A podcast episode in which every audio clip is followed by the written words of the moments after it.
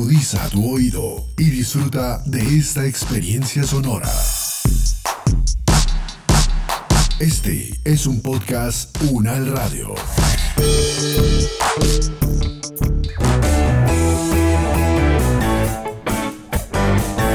Salud Unal, contigo. Escuchar, aprender y compartir información de calidad sobre bienestar.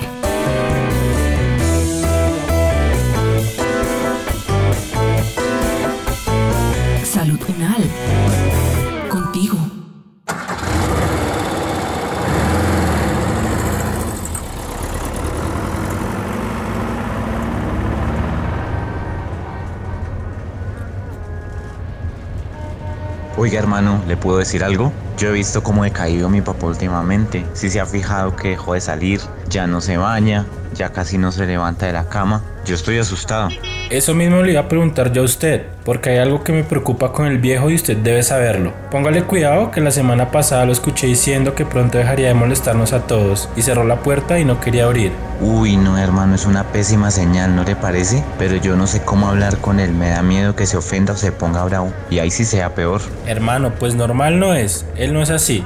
Usted se ha dado cuenta que el viejo es activo, habla, comparte, pero yo sí lo he visto como diferente estos días. ¿Qué día incluso se iba a tomar todo el frasco de pastas en una sola toma? Menos mal yo llegué a tiempo. Uy, no me diga eso, que ahí sí me deja peor de preocupado. Yo creo que hay que consultar a alguien que sepa de estos temas. Pues yo conozco a la doctora Ivonne Ordóñez. ¿Se acuerda de ella? Ella está haciendo una investigación precisamente sobre el tema de suicidio en personas mayores. Ya mismo la llamo a ver si nos puede hacer una consulta. Sí, hermano, de una. Hay que hacer algo, pero ya.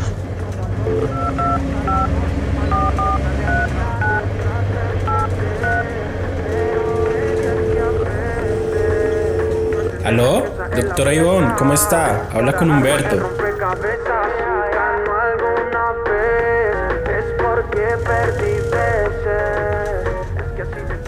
Listo, ya hablé con ella. Me dice que tiene tiempo hoy mismo, que nos vayamos ya para allá. Vamos.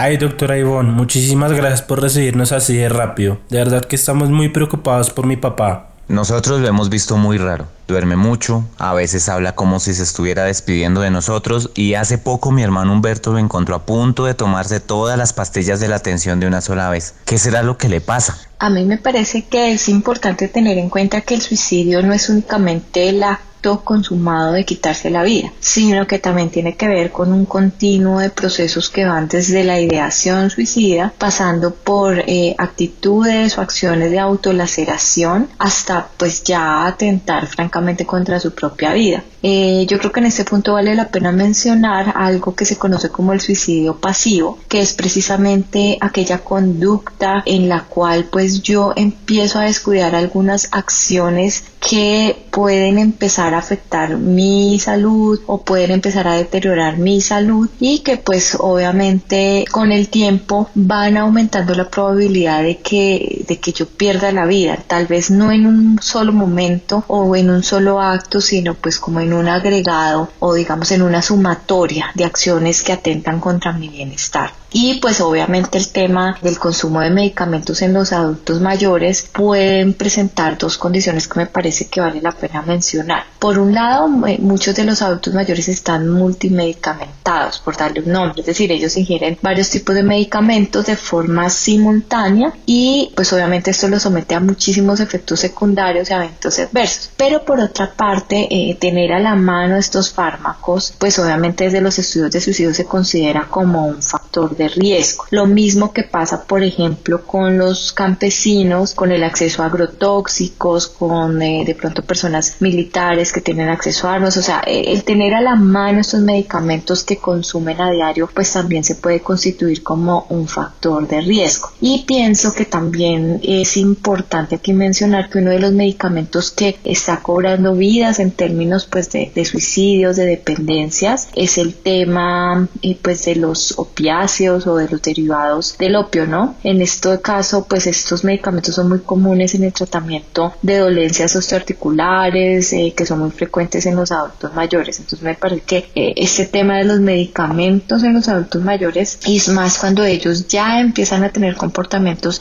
de eh, que ingieren grandes cantidades, puede ser por una parte un llamado de atención o por otra parte pues un franco intento de suicidio. Pero ¿cómo así? ¿Eso no es de personas jóvenes? ¿Por qué mi papá estará pensando en hacer algo así si ya tiene 70 años? Pues eh, por lo menos en, en, las investigaciones que yo he realizado y en los estudios pues que también he revisado para para estos trabajos que he adelantado, pensaría que uno de los que más impacto tiene en los adultos mayores es el tema de las enfermedades físicas y las discapacidades, sobre todo en los hombres, digamos, el, el poder tolerar la pérdida de autonomía y de independencia en los hombres adultos mayores parece ser una condición que conlleva al desarrollo de otras situaciones de salud mental importantes que están relacionadas con depresión. Entonces, creo que hay como una diferencia en términos de género. Los hombres se orientan más a este tipo de, de situaciones en donde sienten que pierden autonomía e independencia por enfermedades o por discapacidades, mientras que las mujeres tienen una orientación más clara o más franca, digamos, de salud mental, las adultas mayores, derivadas de pérdidas, eh, derivadas de pronto situaciones de soledad, derivadas de ya enfermedades como tal, de salud mental, que ya sean tratadas o no tratadas. Entonces, para mí esas son las dos cosas que más impacto tienen. Obviamente hay algunas situaciones de, no sé, pérdidas financieras, el consumo de alcohol, digamos, tiene un, un impacto importante, pero realmente las que, las que mencionadas son las que pienso que, por lo menos en cifras, parece tener un mayor impacto en los adultos mayores. Doctora, pero por ejemplo mi tío Jesús es incluso un poco mayor que mi papá y viven en condiciones muy similares. ¿Por qué uno tiene esas conductas y el otro no? La conducta suicida, como yo mencionaba al principio, no es solo el acto como tal, puede ser la ideación. De hecho, muchos de nosotros pudiésemos haber tenido eh, ideación suicida en algún momento de nuestra vida sin que necesariamente eh, llegáramos a planearlo o llegáramos a, a, consumarlo, ¿no? Entonces, pensaría que eh, esta, esta pregunta no tendría una respuesta clara solo para los adultos mayores, sino en general para toda la población. Y es que la forma como nosotros le encontramos sentido a la vida o la forma como nosotros toleramos algunas situaciones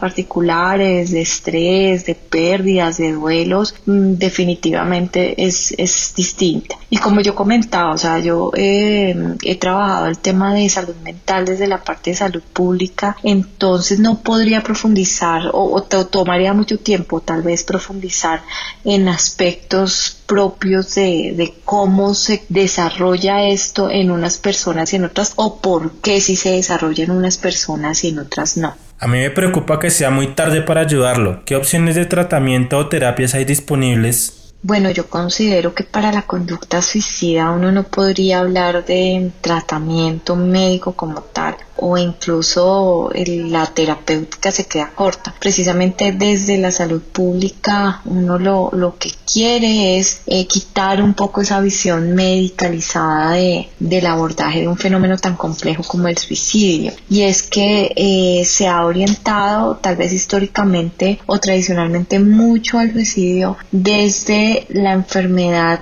mental de tipo psiquiátrico que debe ser tratada con fármacos y creo que ahí podemos estar cometiendo un error con las personas adultas mayores. Digamos que aquí hay una, una interacción de muchísimas cosas. Es posible que la persona no tenga una mm, enfermedad que requiera medicación psiquiátrica, que tal vez simplemente eh, necesite psicoterapia, tal vez simplemente eh, necesita mejorar sus condiciones de salud física que lo están llevando a esta situación de pronto de depresión o de pronto digamos de tristeza o de pronto de duelo. Pensaría que mm, aquí, hay, aquí debe haber una interacción y un abordaje integral de este tipo de pacientes precisamente haciendo un análisis crítico de cuál es ese motivo, cuál es esa causa que está llevando a esta conducta suicida. Y pues obviamente esto requiere también salirse un poco de ese esquema de medicalizar un problema o un fenómeno más bien que para mí pasa por lo, por lo social. Y esto es mucho más complejo y no se puede tratar únicamente a nivel farmacológico o simplemente psicológico o simplemente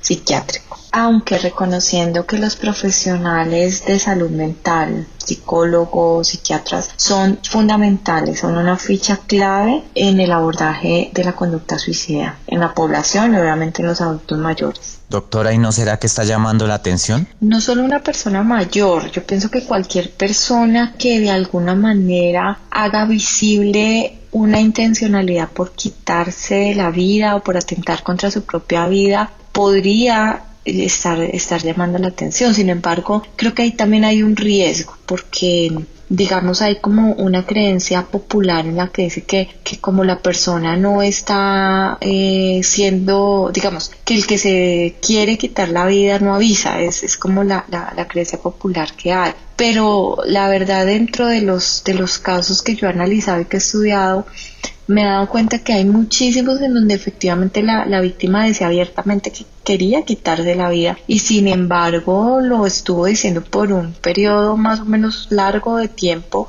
y pues sin recibir ningún tipo de, de, atención. Entonces, así como puede estar llamando la atención porque necesita ser escuchado, necesita ser atendido, también puede eh, ser una manera de, comunicarlo a sus allegados, a sus seres queridos. Entonces creo que puede ser peligroso eh, seguir pensando en, en, esta idea de que, de que el hacerlo visible sin que sea algo letal es simplemente un mecanismo de llamar la atención.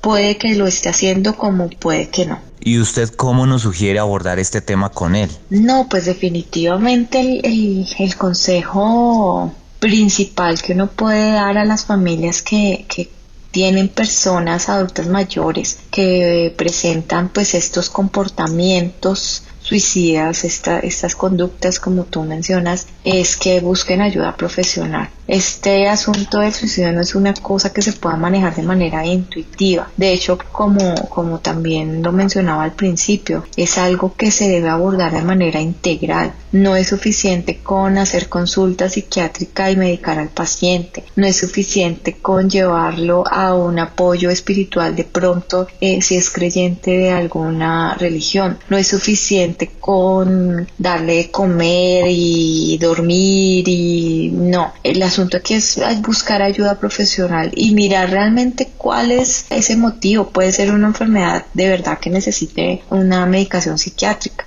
pero puede ser que sencillamente necesita que le den un espacio, un rol social dentro de lo que venía haciendo, puede ser que esté viviendo un duelo, no sé, pueden ser muchísimas cosas, entonces tal vez eh, es un tema delicado, es un tema difícil, es un tema que puede tener múltiples factores o, aspectos asociados y por tal razón vale la pena buscar ese apoyo, ir a psicología, ir a eh, psiquiatría, ir a, mm, a, apoyo, como digo yo, espiritual, pero buscar ayuda profesional es fundamental para este tipo de cosas. Doctora, de verdad que muchísimas gracias. Usted nos ayuda a aclarar muchas cosas que nos tienen angustiados. Sí, doctora Ivonne, muchas gracias por su tiempo y cualquier cosa le estaremos molestando. Ojalá podamos venir con mi papá a verla.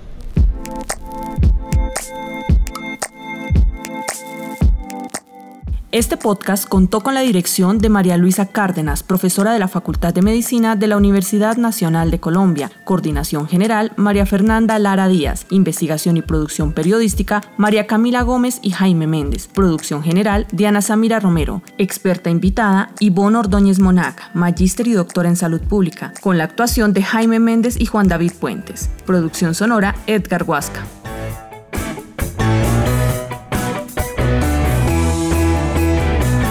Salud Contigo es una producción de la Facultad de Medicina de la Universidad Nacional de Colombia en alianza con UN Radio. Salud Unal. Opiniones aquí expresadas son de entera responsabilidad de sus autores y solo comprometen a los realizadores de este podcast. No representan necesariamente el pensamiento de la UN Radio ni la posición oficial de la universidad. Este y otros podcasts en nuestro sitio web podcastunradio.unal.edu.co. Universidad Nacional de Colombia, proyecto cultural, científico y colectivo de nación.